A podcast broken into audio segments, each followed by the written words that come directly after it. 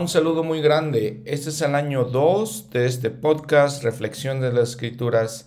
En este año vamos a hablar del Nuevo Testamento. Y este es el episodio número 1. He decidido ponerlo de esa manera. Vimos un episodio de introducción la semana pasada, le puse el episodio 0. Entonces este es el episodio 1, ya sincronizando con el manual Ven Sígueme en el cual este sería el capítulo 2 y les digo esta sincronización con este manual. Entonces vamos a hablar de Mateo capítulo 1 y Lucas capítulo 1. ¿Cómo está eh, su manual? ¿Cómo va a estar el estudio este año? No pasas leyendo el, todo lo que es Mateo, que es el primer evangelio, y luego Marcos, y luego Lucas, y luego Juan no ese es el proceso, no esa es la metodología. La metodología aquí es algo que se llama armonía de los evangelios, en los cuales, eh, por medio de eruditos que han estudiado las escrituras, eh, viene esto de la iglesia, combinamos diferentes eh, partes de los evangelios, de los diferentes cuatro evangelios, para seguir una narración de lo que está pasando. Entonces, como les digo, ahorita estamos viendo Mateo y Lucas al mismo tiempo. Mateo 1, Lucas 1. Recuerden lo que habíamos dicho el episodio pasado. Estos cuatro evangelios no son la historia ni la biografía del Señor. Los evangelistas no nos cuentan todas las historias de lo que está pasando. Estos son testimonios de ellos. Entonces, cuando tratamos de hacer esta armonía, tengan mucho eso en cuenta. Recuerden también, como habíamos hablado anteriormente en otros episodios, de que es un mundo diferente al que vivimos nosotros en estos, en tiempos. Una cultura diferente, una y por lo tanto son sus costumbres diferentes, su manera de, de actuar y de, y de ver la vida es diferente. Entonces tengan muchos en cuenta. Recuerden que también hablamos que estamos en la intersección de prácticamente tres culturas. La cultura griega que dominó esta tierra santa palestina y luego los romanos, la cultura de Roma también que dominó esta y obviamente la cultura hebrea. Y dijimos que los hebreos eh, particularmente los vamos, vamos a tomarlos en cuenta, vamos a hablar de ellos como judíos, porque principalmente era la tribu de Judá que quedó aunque obviamente hay otras tribus que se mezclaron en la, tribu de Judá, y vamos a hablar, por ejemplo, de la tribu de Leví, y ya, por ejemplo, en la historia del libro de Mormón, ya hablamos de la tribu de José, de descendientes de Manasés y descendientes de Efraín. Ahora, si pudiéramos establecer la misión de este podcast en este año, el objetivo de este podcast, pues básicamente es que podamos conocer más al Señor. Todas las escrituras se centran en Cristo, obviamente estos evangelios en particular porque se centran más en su vida. Pero entonces tenemos que centrarnos en Él, tenemos que pensar en Él. Y este es el propósito de estos podcasts, que nos centremos y aprendamos más de Él, de, sus cosas un poco más íntimas, si lo queremos llamar así. Y recuerden que hacemos las reflexiones y estas reflexiones son para que las apliquemos a nosotros mismos, para que las vivamos y que al estudiar la vida del Señor podamos uh, ser más como Él. A final de cuentas, eh, todos estos estudios, todas estas reflexiones, estas cosas de, eh, de ver la, la vida de Él, se basan precisamente en eso. Esto es esencial y vital para lo que, para lo que estamos haciendo y este es el propósito muy importante, el núcleo, el fundamento de todo esto. Y la verdad es que en este episodio vamos a hablar de algunos personajes eh, muy cercanos al Señor y vamos a buscar entender eh, y aprender de la fe y el testimonio que ellos tenían. Vamos a hablar de personajes como obviamente María, eh, la madre de Jesucristo. Vamos a hablar de sus familiares, un, familiar de ella, Elizabeth, y de su esposo de Elizabeth, Zacarías. Vamos a hablar de José, eh, podemos decir el que conocemos como el padre adoptivo del Señor. Y estos cuatro personajes, les digo, vamos a, tenemos que entender, tenemos que aprender de ellos porque eran personas fieles, eran personas devotas a su religión, a su fe en Dios, eh, en su adoración hacia el Señor. Y ojalá les digo podamos aprender de ellos. Entonces, hablando de Elizabeth, Elizabeth era familiar de, María. Los estudiosos de las escrituras pues tienen algunas dudas de qué, qué, relación exactamente era esta relación familiar. Podemos hablar tal vez que algunos dicen que era pues su prima, eh, pero la verdad es que no es tan importante eso, ¿no? Era familiar de María y este fue una, les digo, era una persona, una mujer devota, era descendiente de la tribu de Leví y estaba casada con un hombre Zacarías, descendiente también de la tribu de Leví y por lo, por lo tanto eh, tenía el derecho del sacerdocio. Habíamos hablado de pues la apostasía tan grande que hubo en Israel, sin embargo había gente todavía fiel, devota y que tenía derecho a este sacerdocio arónico, el sacerdocio de Leví. Y entonces eh, Zacarías, es, la historia de él es que era un sacerdote recuerden las costumbres, lo que había establecido Moisés de cómo debían funcionar los sacerdotes. Y vamos a ver que eh, por un tiempo, al cada año, se le permitía a, un sacerdote de Leví, del tribu de Leví, oficiar en el templo. Y entonces, en este momento que estamos en esta historia, le toca a este Zacarías oficiar.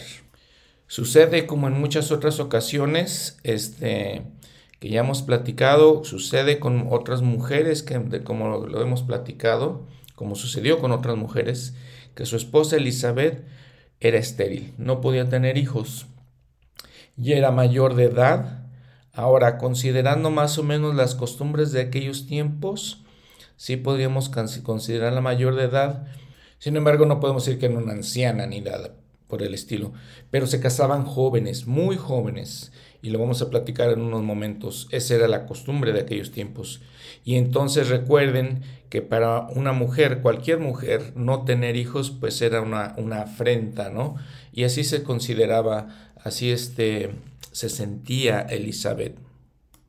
Dice en Lucas 1, versículo 5, hubo en los días de Herodes, rey de Judea, Hablamos en un episodio anterior de este Herodes. Dice, hubo en esos días un sacerdote llamado Zacarías, del grupo de Abías, y su esposo era de las hijas de Aarón y se llamaba Elizabeth. ¿Qué era el grupo de Abías? Pues era su familia más cercana de Zacarías, y les digo, les tocaba a, este, a este grupo familiar eh, eh, oficiar en el, en el templo, ¿no? Pero ven al versículo 6. Ambos eran justos delante de Dios y andaban irreprensibles en todos los mandamientos y estatutos del Señor. Aún así, en versículo 7 dice, pero no tenían hijos porque Elizabeth era estéril, y ambos eran ya de edad avanzada. Y sigue diciendo, eh, dice, aconteció que ejerciendo Zacarías el sacerdocio delante de Dios según el orden de su grupo. Y mencioné que era como su familia este grupo, el grupo de Abías, pero más bien eh, la verdad es que el rey David había organizado eh, el templo y el sacerdocio, eh, los levitas, el sacerdocio los había organizado por grupos. Y entonces este Zacarías era de ese orden. Ahora, como les comentaba, el sacerdocio arónico había continuado, lo dice también el profeta José Smith, había continuado desde Aarón hasta esos días de Zacarías, a pesar de, les comentó, toda la apostasía y todas las cosas que habían pasado con los israelitas. Dice el profeta José Smith, eh, abro una cita, el sacerdocio, el sacerdocio levítico es hereditario para siempre fijado en la cabeza de Aarón y sus hijos para siempre. Y estaba activo eh, desde Zacarías, o estaba activo hasta Zacarías, que era el padre de Juan. Ahorita vamos a hablar de su hijo. Zacarías no tenía hijos y Dios no le había dado esa, esa bendición. Y entonces vamos a ver, eh, cierro la cita del profeta José Smith, vamos a ver que un ángel se le presenta a este Zacarías. Dice, eh, dice, aconteció que ejerciendo Zacarías el sacerdocio delante de Dios, según el orden de su grupo, conforme a la costumbre del sacerdocio, le tocó en suerte ofrecer el incienso, incienso al entrar en el templo del Señor. Veíamos que entonces probablemente echaban suertes y de, a quien de todo este grupo veían a quien le tocaba oficiar, ¿no? Dice, y toda la multitud del pueblo estaban afuera, afuera del templo, esperando la hora del incienso, dice de hecho, orando, dice el, el versículo 10. Mientras tanto, Zacarías adentro del templo dice, se le apareció un ángel del Señor, puesto de pie a la derecha del altar del incienso. Y al verle, Zacarías se turbó y cayó temor sobre él. Obviamente, al ver un ángel, eh, probablemente no cualquier persona podría ver un ángel y probablemente una, una experiencia diferente, extraña para ellos. Dice, pero el ángel le dijo, Zacarías, no temas, porque tu oración ha sido oída, y tu esposa Elizabeth te dará a luz un hijo y llamará su nombre Juan. Vean lo que le dice el ángel. ¿Quién es este ángel? El ángel Gabriel. Y vamos a ver que este ángel Gabriel en, en estos capítulos toma una relevancia importante porque da ciertos mensajes tanto a Zacarías como a su esposa Elizabeth y luego vamos a ver que le da también a María, la madre del Señor, y a José. Pero entonces se le presenta el ángel y le dice, vas a tener un hijo. El, profeta José Smith, hablando de esto, también dice que eh, los Zacarías como había sucedido con otros, otros eh, profetas, otros patriarcas, luchó por tener esta bendición, la bendición de tener un hijo. Abro una cita de lo que dice el profeta José Smith. Dice, Él envió a su ángel a declarar a Zacarías que su esposa Elizabeth tendría un hijo, cuyo nombre sería llamado Juan. Las llaves del sacerdocio arónico fueron comprometidas o se le dieron a él. Cierro la cita. Él quien está hablando del Señor, el profeta. Entonces, eh, en cuanto a eso, dice el profeta José Smith que ese es un concepto que debemos entender, luchar por una bendición. Así lo hizo Zacarías.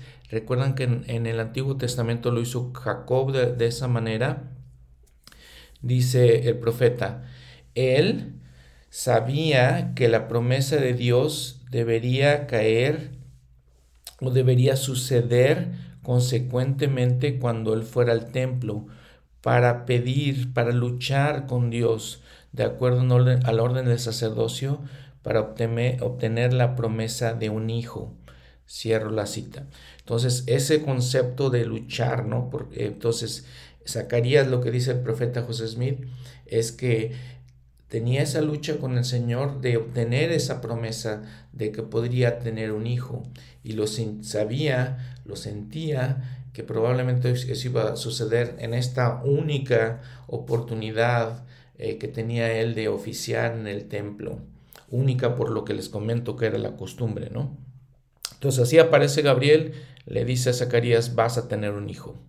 Y le sigue diciendo Gabriel, el versículo 14 de este capítulo 1 de Lucas y tendrás gozo y alegría, y muchos se regocijarán por su nacimiento, porque será grande delante del Señor. Y luego le dice algo que tenía que hacer, tenía que ser una promesa que habíamos hablado anteriormente en el Antiguo Testamento de ser nazareo. Eran ciertos votos que tenían que hacer con el Señor. Le dice, no beberá vino ni sidra y será lleno del Espíritu Santo aún desde el vientre de su madre. Y obviamente esta es una promesa impresionante, que alguien sea lleno del Espíritu Santo, aún desde el vientre de su madre. Y a muchos de los hijos de Israel hará volver al Señor su Dios, porque irá delante de él con el espíritu y el poder de Elías, para hacer volver los corazones de los padres a los hijos y a los rebeldes a la prudencia de los justos, a fin de preparar para el Señor un pueblo bien dispuesto. ¿Qué le está diciendo Gabriel? Que este niño, Juan, al que le está diciendo a Zacarías, le tienes que poner por nombre Juan, tendría ese poder, ese espíritu de Elías, que también habíamos hablado en el Antiguo Testamento, que significa que tendría que preparar el camino. Preparar el camino y volver, dice, a muchos de los hijos de Israel al Señor. Preparar el camino para qué o para quién? Pues para la muy importante tarea de preparar este camino para que viniera el Mesías prometido, el Señor Jesucristo, a salvar al pueblo. Entonces, esto, esta misión tan, tan importante se le sería dada a Juan. ¿Y qué hizo Zacarías? Como sucedió también con Abraham y, Sara, su esposa, pues Zacarías le dijo, ¿cómo sabré esto? Se pregunta, porque yo soy viejo y mi esposa es de edad avanzada. Y respondió el ángel y le dijo, yo soy Gabriel, yo que estoy delante de Dios y he sido enviado a hablarte y a darte buenas nuevas. Y como Zacarías le costó trabajo entender, eh, asimilar esto, entonces le dice el ángel, vas a quedar mudo, no podrás hablar hasta el día en que esto se haga, hasta que nazca Juan, por cuanto no has creído mis palabras, las cuales se cumplirán a su tiempo. Dice que mientras tanto, pues la gente estaba afuera esperando a Zacarías y pensando qué está pasando, este, ¿por qué no sale? ¿Y qué pasó con Zacarías? Dice, cuando salió, no podía hablar, ¿sí? era mudo, y entonces la gente entendió que había tenido una visión en el templo, y les hablaba por señas y permaneció mudo. Lo interesante es que probablemente permaneció mudo y también sordo porque hablaba con señas y empezaron a escribir eh, lo que le estaba diciendo eh, Zacarías empezó a escribir y, el pueblo escribía también, entonces tal, probablemente no escuchaba tampoco, aparte de que estaba mudo, no podía hablar. Y entonces dice que regresó a su casa después de haber cumplido sus días de servicio en el templo y allí en su casa su esposa Elizabeth, dice el versículo 24, eh, concibió y dice se recluyó en su casa por unos cinco meses ¿Y qué fue lo que dijo? Versículo 25, así ha dicho, así ha hecho el Señor conmigo en los días en que se dignó quitar mi afrenta entre los hombres. Entonces ahí se recluyó Elizabeth todo este tiempo. Y nuevamente ven la fidelidad, la devoción de estas personas. Les digo, probablemente Zacarías tenía una semana, eh, ese era su, su servicio que tenía que dar en el templo durante toda una semana. Entonces probablemente Zacarías estaba en esos momentos pidiendo al Señor por esta, bendición y le fue concedida. ¿sí? Este, estaba luchando, como le decía, este concepto de luchar con Dios por, una bendición. Importante que apliquemos nosotros eso en nuestra vida, eh, reflexionemos sobre eso, ¿no? Cómo, cómo luchamos por ciertas bendiciones que, que el Señor tiene preparadas para nosotros en el manual, en el manual de Ben, Sígueme, dice, viene una cita del Elder Holland, hablando de esta situación en la que muchos nos encontramos o nos vamos a encontrar en algún momento de nuestras vidas, en que, ¿por qué tenemos que esperar por las bendiciones de Dios? ¿Por qué batallamos y luchamos con, en nuestras oraciones con Él, en, en la vida en general con Él? ¿Por qué? dice el Elder Holland. Abro la cita. La respuesta a tales preguntas es sí. Dios puede conceder milagros instantáneamente cuando nos preguntamos si vamos a recibir la bendición. Entonces dice L. de Holland, sí, Dios puede conceder milagros instantáneamente, pero tarde o temprano aprendemos que a los tiempos y las estaciones de nuestra travesía terrenal debe dirigirlos Él, Él debe dirigirlos y nadie más que Él.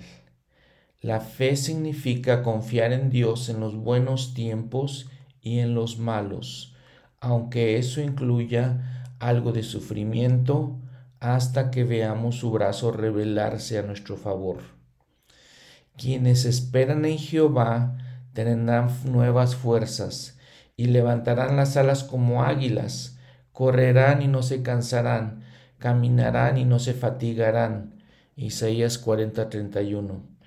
Ruego que con el tiempo, tarde o temprano, esas bendiciones lleguen a cada uno de ustedes, que busque alivio de su pesar y liberación de su aflicción testifico del amor de Dios y de la restauración de su glorioso Evangelio, el cual es, de un modo u otro, la respuesta a todo problema que afrontemos en la vida. Cierro la cita. Recuerdan que en, también en el Antiguo Testamento hablamos de esta escritura, Isaías 40, 31, esperar en Jehová, esperar en el Señor. Y les digo, les comenté en aquel momento, pues es una de las pruebas para mí más grandes de la vida.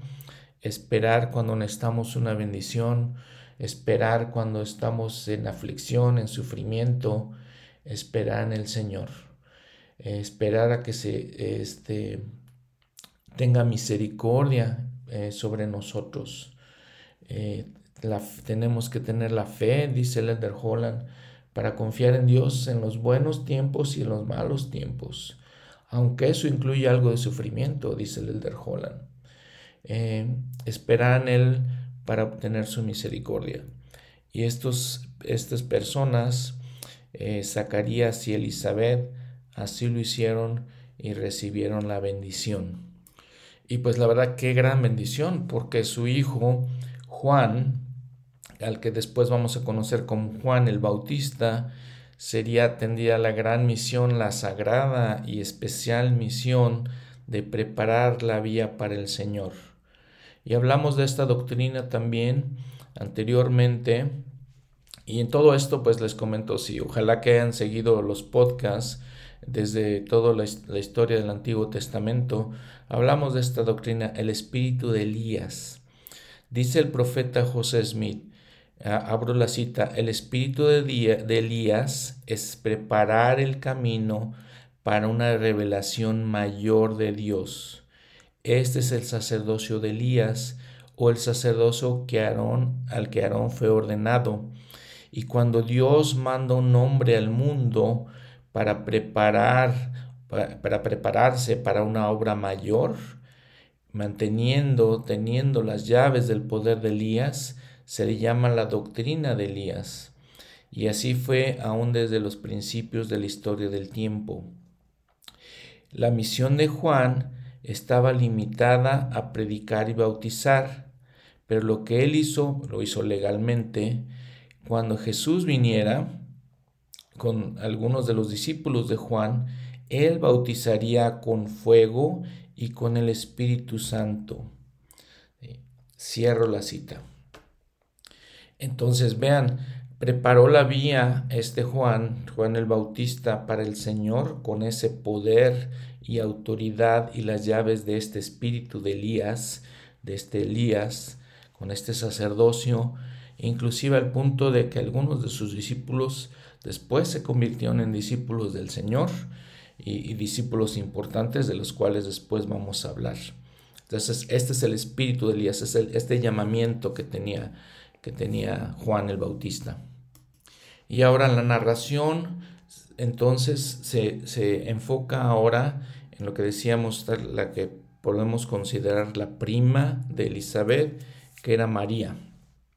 En hebreo su nombre debería ser Miriam, pero por la misma influencia griega de, de, la, eh, de, la, que tanto hemos hablado, la influencia griega, pues llega a nosotros como María. pero una, una joven obviamente también muy fiel, devota al Señor, un vaso escogido de Dios, eh, una de las probablemente de las mujeres más especiales de todas las mujeres, si no es que la más especial, porque pues iba a tener la sagrada responsabilidad tan, tan, tan especial que es difícil de, la, verdad es que describir, la sagrada responsabilidad de ser la madre de Jesucristo. Y entonces Lucas continúa con la narración del el nacimiento del Salvador.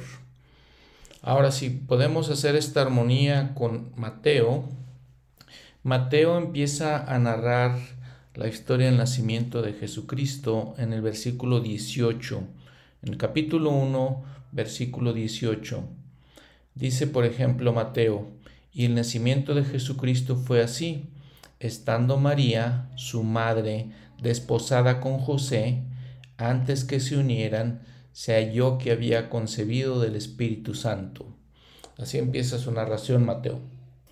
Lucas, mientras tanto, dice en el versículo 26 de este capítulo 1, y al sexto mes el ángel Gabriel fue enviado por Dios a una ciudad de Galilea llamada Nazaret. ¿Quién es este ángel Gabriel? Este ángel Gabriel nos dice eh, el profeta José Smith fue Noé, eh, el Noé del, arca. Y entonces eh, empiezan estas narraciones. Continuando con María, y como les comentaba, pues obviamente era un vaso escogido especial del Señor. Obviamente María es la persona más importante, más especial de toda esta narración, de toda esta historia. Los profetas del libro de Mormón la conocían. Por ejemplo, Alma hablando del Señor. En Alma capítulo 7 versículo 10. Y aquí nacerá de María en Jerusalén, que es la tierra de nuestros antepasados. Y siendo ella virgen, un vaso precioso y escogido, a quien se hará sombra y concebirá por el poder del Espíritu Santo, dará a luz un hijo, sí, aún el Hijo de Dios.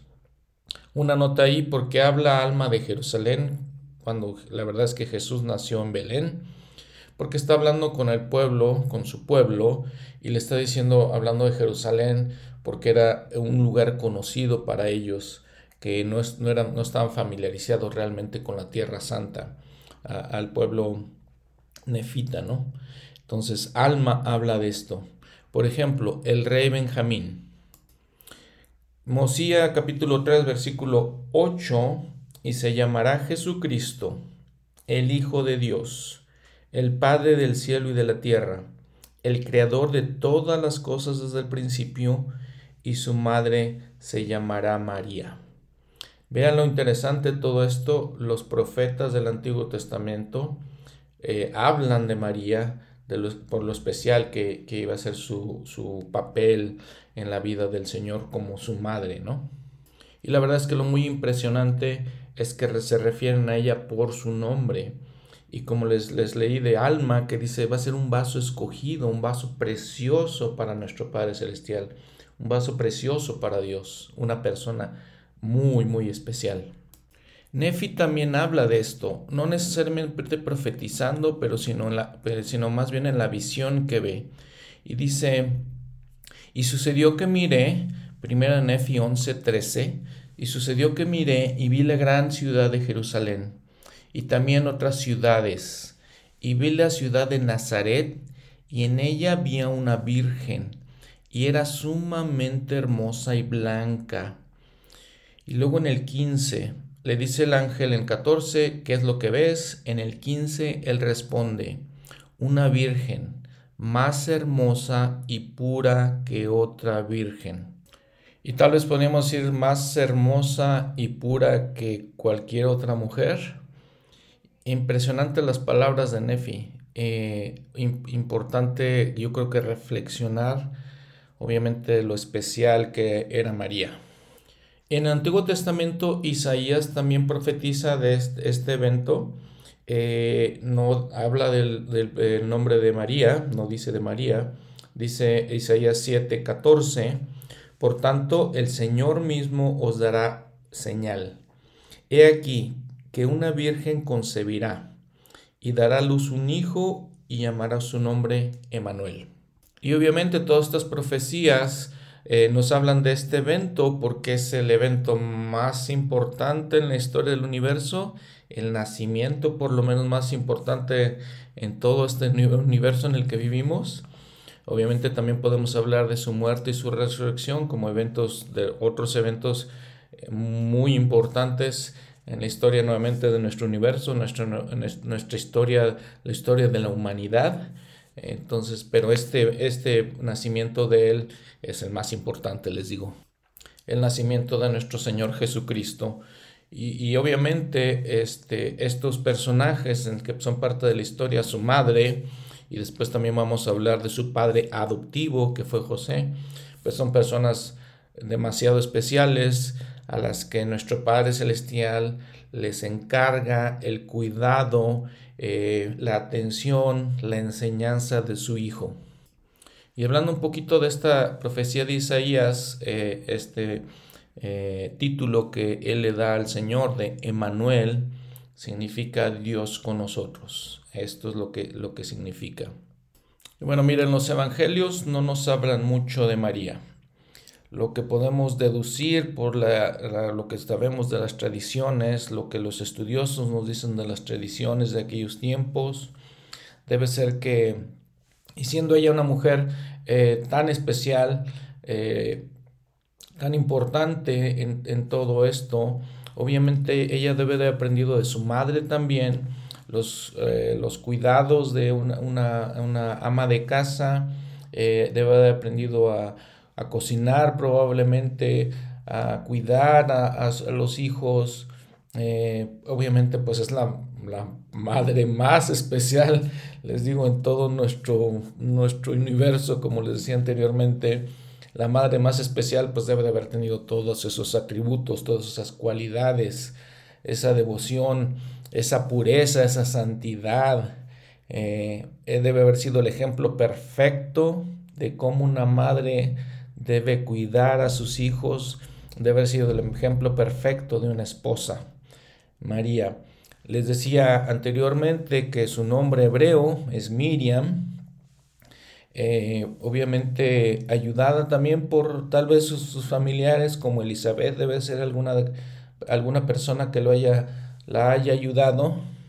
Obviamente también su padre, el padre de María, de donde ella debe de haber aprendido todas las ceremonias religiosas, el observar el día de reposo, el aprender a, orar, el aprender a todas las tradiciones de ir a festivales, la adoración del Señor, eh, la adoración en las sinagogas, todas esas cosas deben de debe de haber ella aprendido de, sus padres, eh, que deben de haber sido también personas muy especiales, obviamente. Y bueno, la narración en Lucas continúa. Eh, entonces dice que Gabriel fue a esta ciudad de Nazaret y se presentó a una virgen desposada con un varón que se llamaba José de la casa de David y el nombre de la virgen era María. Dice, y entrando el ángel a donde ella estaba, dijo, Salve muy favorecida, el Señor es contigo, bendita tú entre las mujeres. Nuevamente vean la salutación, cómo el ángel se refiere a, María, ¿no? Muy favorecida, es bendita entre las mujeres. Dice, y eh, dice que María se turbó, no entendió qué, qué, estaba pasando y qué tipo de salutación era esa. Entonces el ángel le dijo, María, no temas, porque has hallado gracia delante de Dios, y aquí concebirás en tu vientre y darás a luz un hijo, y llamarás su nombre Jesús. Este será grande y será llamado Hijo del Altísimo, y el Señor su Dios le dará el trono de David su padre, y reinará en la casa de Jacob para siempre, y de su reino no habrá fin. ¿Cómo será esto? dice María, porque no conozco varón. Eh, y le dice el ángel, cómo iba a suceder. Entonces, esta narración viene en Lucas. Y es muy interesante porque la narración de Mateo se enfoca más bien en José. Dice María, su madre, así fue el nacimiento de Jesucristo, le está diciendo Mateo, desposada con José. En Lucas también nos dice una virgen desposada con un varón que se llamaba José. Entonces vamos a platicar ahorita de José y vamos a hablar también de esta tradición que significaba estar desposados. Y hablando de José, seguramente tenemos que pensar, él era el padre adoptivo, obviamente, porque nuestro Padre Celestial era el Padre de Jesucristo, fue el Padre de Jesucristo. Es otra cosa que vamos a hablar un poquito después también. Pero hablando de, José, fue su padre adoptivo, pero debe haber sido un hombre también muy especial. Imagínense para que nuestro Padre Celestial le dé a su Hijo a su cargo, a su cargo para que lo eduque, para que lo enseñe, para que lo nutra, para que lo críe. Entonces, obviamente este hombre era también muy, muy especial. Mateo empieza su narración, el primer capítulo, hablando de la genealogía. Y esa genealogía nos dice que es la genealogía de José, de hecho. Porque, ¿Por qué incluye esa genealogía Mateo eh, en toda esta narración? Como decimos, pues realmente a qué nos importa esa, esa genealogía si es de José. Porque legalmente eh, Jesús era hijo de José y entonces legalmente esa, esa genealogía también es de Jesús. Eh, entonces ahí nos dice, en, toda esta narración de, esto, nos describe Mateo que José descendía del rey David, era heredero de, este, legal al trono de David, era el heredero legal a ser rey de, de Israel. Interesante en todo esto es que el apóstol Pablo, en la carta a los Romanos, capítulo 1, versículo 3, eh, hablando de Jesucristo, está hablando del Hijo de Dios, que era del linaje de David según la carne. O sea que María también tenía esa sangre, ese linaje. Y bueno, continuando con José, probablemente él tenía unas cualidades impresionantes como padre, como les comentaba. Probablemente era, era una persona devota a su religión, una persona espiritual, una persona de mucha fe. Probablemente sus padres de la misma manera lo, lo criaron así, este, también personas de, de, fe, porque así lo criaron, les digo. Mateo mismo lo, lo llama en Mateo 13:55 carpintero. Esa era su profesión. Y es algo que, como les digo, si vemos las tradiciones, pues pasaba de padres a hijos. Entonces, probablemente el padre de José también fue carpintero. Aunque el término que se usa, la traducción, del cual se traduce el término griego es tectuán. Y eso más básicamente lo que nos dice es que era un artesano, una persona habilidosa con sus manos. Entonces, e, es, ese era el oficio de José. De sus cualidades como persona, después aprendemos como todas las cosas que hace para proteger a María, para proteger al niño, este, viajan hasta Egipto para hacer esas cosas. Y, entonces vamos a aprender de, su carácter noble, de su eh, grandeza de carácter. En una costumbre de aquellos tiempos tenían que pagar este, un precio por los recién nacidos, como Jesús, Obviamente sabiendo José que pues no era directamente su hijo, eh, también aprendemos de su carácter espiritual porque se nos narra aquí en, en estos capítulos de Gabriel visitándolo a él también y diciéndole que se quedara con María eh, y, la cuidara y, se hiciera cargo del niño. Y lo interesante es que el ángel Gabriel le dice todas estas cosas y a José es al que le dice, tienes que ponerle el nombre de Jesús. Vean, vean nuevamente lo que está diciendo Mateo en este versículo 18 de este capítulo 1. Dice, María estaba desposada con José. Antes que se unieran, se halló que había concebido del Espíritu Santo.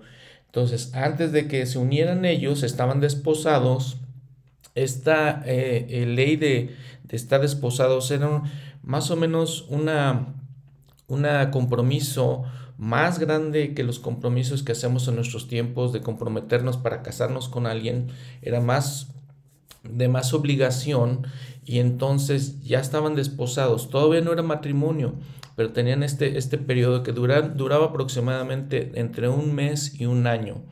La mayoría de, las veces duraba todo ese año. Este, esta tradición de desposarse. Ya estaban desposados, ya era algo legalmente, eh, un compromiso legal. Entonces, pero yo que estaba embarazada.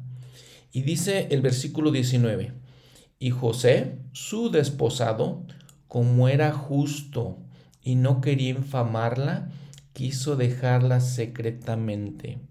Vean lo que dice, era un hombre justo, no quiso difamar a María, quiso dejarla secretamente. Habiendo estado desposados y sabiendo que ella estaba embarazada, eh, legalmente podría hacer muchas cosas José. Legalmente podría difamarla, hablar y decir, este, pues ya, ya está embarazada, ya, ya no la quiero, ¿no? Hablar, hablar con su familia. Sin embargo, no hizo nada, lo hizo secretamente, no habló mal de ella. Vean el carácter de este hombre. Y obviamente eh, lo que la narración que sigue, versículo 20, pensando él en esto, he aquí un ángel del Señor se le apareció en sueños y le dijo, José, hijo de David. Vean, un ángel le dice, José, hijo de David, heredero al trono de David, no temas recibir a María tú desposada, porque lo que en ella es engendrado del Espíritu es. Y dará a luz, a luz un hijo, y llamará su nombre Jesús, porque él salvará a su pueblo de sus pecados. Qué impresionantes palabras. Vean nuevamente lo especial que era este hombre, de que un ángel le aparece eh, y le dice esas cosas, y entonces José es tan fiel que observa lo que le están diciendo, sigue este, fielmente lo que le están diciendo. Y entonces dice en el versículo 24, y cuando despertó José del sueño, hizo como el ángel del Señor le había mandado y la recibió como esposa. Pero no la conoció hasta que ella dio a luz a su hijo primogénito y llamó su nombre Jesús. Qué, integridad de, este José, del que poco hablamos realmente, pero qué integridad de él, ¿no? De acuerdo con, y, estaba joven además, de acuerdo con la tradición, eh, las mujeres en aquellos tiempos se les permitía, desposarse, eh, comprometerse con alguien desde la edad de los 12 años. Entonces, podemos eh, concluir que pues María era una mujer joven, muy joven, como nos dicen las escrituras también, y que estaba desposada, entonces probablemente José estaba pues eh, era adolescente también, no sé, 15, 16 años tal vez, sabiendo la tradición, es lo que nos, nos comentan los estudiosos, entonces era era un adolescente para nuestros tiempos, ¿no? Eh, y, lo, les digo, cómo de, todas maneras tuvo la madurez para escuchar al ángel y hacer como el, el ángel le dijo, y este, criar a Jesús. Ahora, hablando de estos versículos 34 y 35 de Lucas, eh, respondiéndole María al ángel, dice, ¿cómo será esto? porque no conozco varón. ¿Cómo será esto de que iba a tener un hijo? Le dice María. Y respondió el ángel, le dijo, el Espíritu Santo vendrá sobre ti y el poder del Altísimo te cubrirá con su sombra, por lo cual también el santo ser que va a nacer será llamado Hijo de Dios. Eh, la iglesia, dice el presidente Benson, Abro la cita. La Iglesia de Jesucristo de los Santos los Últimos Días proclama que Jesucristo es el Hijo de Dios en el sentido más literal. El cuerpo en el cual Él llevó a cabo su misión en la carne fue engendrado por el mismo ser santo al que adoramos como Dios nuestro Padre eterno. Jesús no fue el hijo de José, no fue el hijo unigénito del Espíritu Santo. Él es el hijo de nuestro Padre eterno. Cierro la cita. El ángel Gabriel, por, por ejemplo, le dice a María en el versículo 37, porque ninguna cosa es imposible para Dios. Y muchas autoridades han hablado de esto, ¿no? El Elder Wells, por ejemplo, dice, este, el ser hijo divino de Jesucristo es central para nuestro entendimiento del plan entero de salvación. Él es el primer hijo engendrado del Padre en la existencia premortal y el unigénito del Padre en la tierra. Dios el Eterno Padre es el Padre literal de nuestro Salvador y Señor Jesucristo y de sus otros hijos espirituales. Ahora vean lo que dice el presidente Harold Billy. Abro la cita. Los maestros no deben especular sobre la manera en la que nació Cristo. Deben ser sabios al hablar de este asunto sobre el cual el Señor ha dicho muy poco, ellos deben dejar esa discusión sobre este asunto con las meras palabras de lo cual está registrado en Lucas 1, 34 y 35. Entonces María dijo al ángel, ¿cómo será esto? Porque no conozco varón. Y respondió el ángel, le dijo, el Espíritu Santo vendrá sobre ti y el poder del Altísimo te cubrirá con su sombra. Por lo cual también el santo ser que va a nacer será llamado Hijo de Dios. Debemos dejar que el Señor descanse su asunto con esta declaración y esperar hasta que Él considere necesario decirnos más. Cierro la cita. El presidente Rataf Benson dijo, la doctrina más fundamental del cristianismo verdadero es el nacimiento divino del niño Jesús. Esta doctrina generalmente no es comprendida por el mundo. La paternidad de Jesucristo es uno de los misterios de la, de la divinidad, que comprenden solamente aquellos que tienen una mente espiritual. Sigue diciendo después, por lo tanto, los testimonios de los testigos designados nos dejan, no nos dejan ninguna pregunta sobre la paternidad de Jesucristo. Dios fue el Padre de Jesucristo en su tabernáculo mortal y María, una mujer mortal, fue su madre. Él es, por lo tanto, la única persona nacida que merece el derecho al título el unigénito de Dios. Cierro la cita. Y bueno, de acuerdo a, lo que estamos escuchando, de lo que dicen los profetas y autoridades de la iglesia, no tenemos nada más que decir, no entendemos, no sabemos cómo fue el nacimiento, solamente sabemos que él, que él es el unigénito del Padre, como lo dijo el presidente Benson.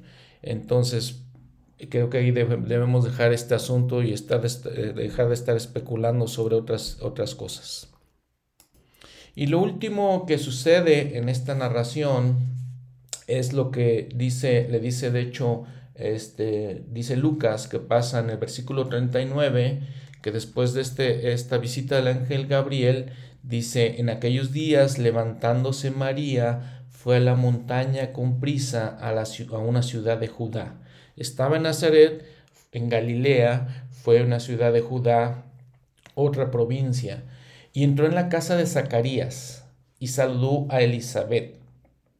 Y aconteció que cuando oyó Elizabeth la salutación de María, la criatura saltó en su vientre, estando Elizabeth ya embarazada. Y Elizabeth fue llena del Espíritu Santo, y exclamó a gran voz y dijo, bendita tú entre las mujeres, entre las mujeres, y bendito el fruto de tu vientre. ¿Por qué se me concede esto a mí? Que la madre de mi Señor venga a mí. Y entonces dice, cuando llegó la voz de tu salutación a mis oídos, la criatura saltó de alegría en mi vientre. Y entonces María en los siguientes versículos expresa también su gratitud eh, en algo que se conoce como el Magnificat. Es algo que se conoce en el cristianismo por estas palabras, lo que significa que magnifica o glorifica. Dice en el versículo 46, 46 Engrandece mi alma al Señor, y mi espíritu se regocija en Dios mi Salvador, porque ha mirado la humildad, la humilde condición de su sierva, porque aquí desde ahora me dirán bienaventurada todas las generaciones. Y después en los siguientes versículos María sigue eh, expresando todo esto de una manera eh, hermosa realmente. El Elder McConkie dice, solamente hay un Cristo y solamente hay una María. Cada uno de ellos fue noble, noble y grandioso en la preexistencia y cada uno de ellos fue preordenado al ministerio que él o ella iban a realizar. No podemos más que pensar que el Padre escogería a la mujer más grandiosa para ser la madre de su hijo, de la misma manera que escogió al hombre a semejanza de él para ser el Salvador. Cierro la cita.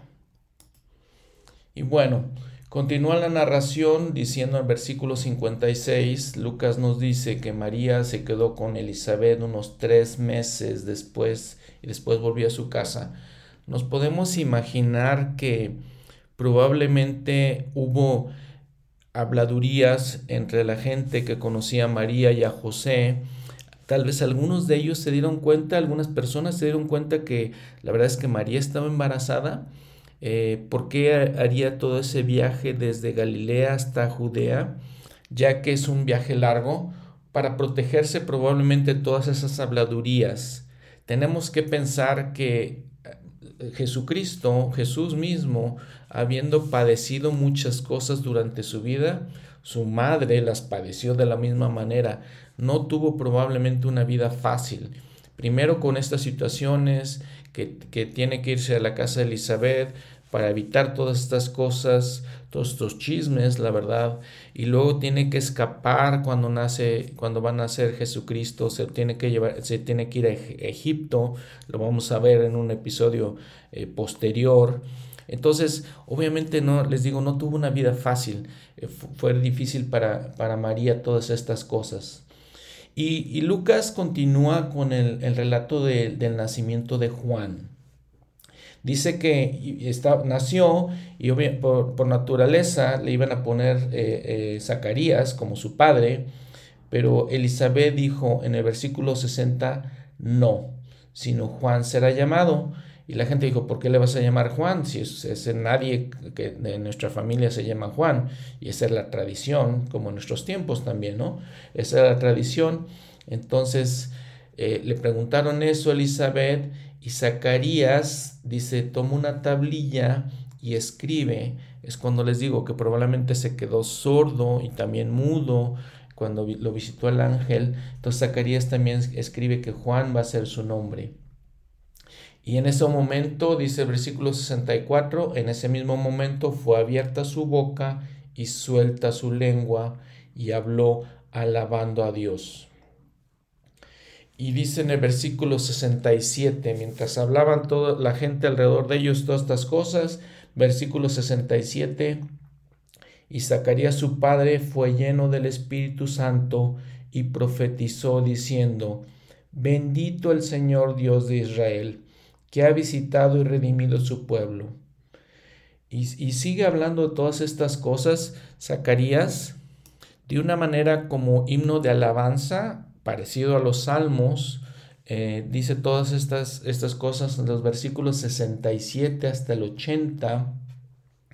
Y vean lo que habla de el 80, el versículo 80, lo que dice de, de Juan. Dice, y el niño crecía y se fortalecía en espíritu y estuvo en lugares desiertos hasta el día en que se mostró a Israel. Este era Juan el Bautista.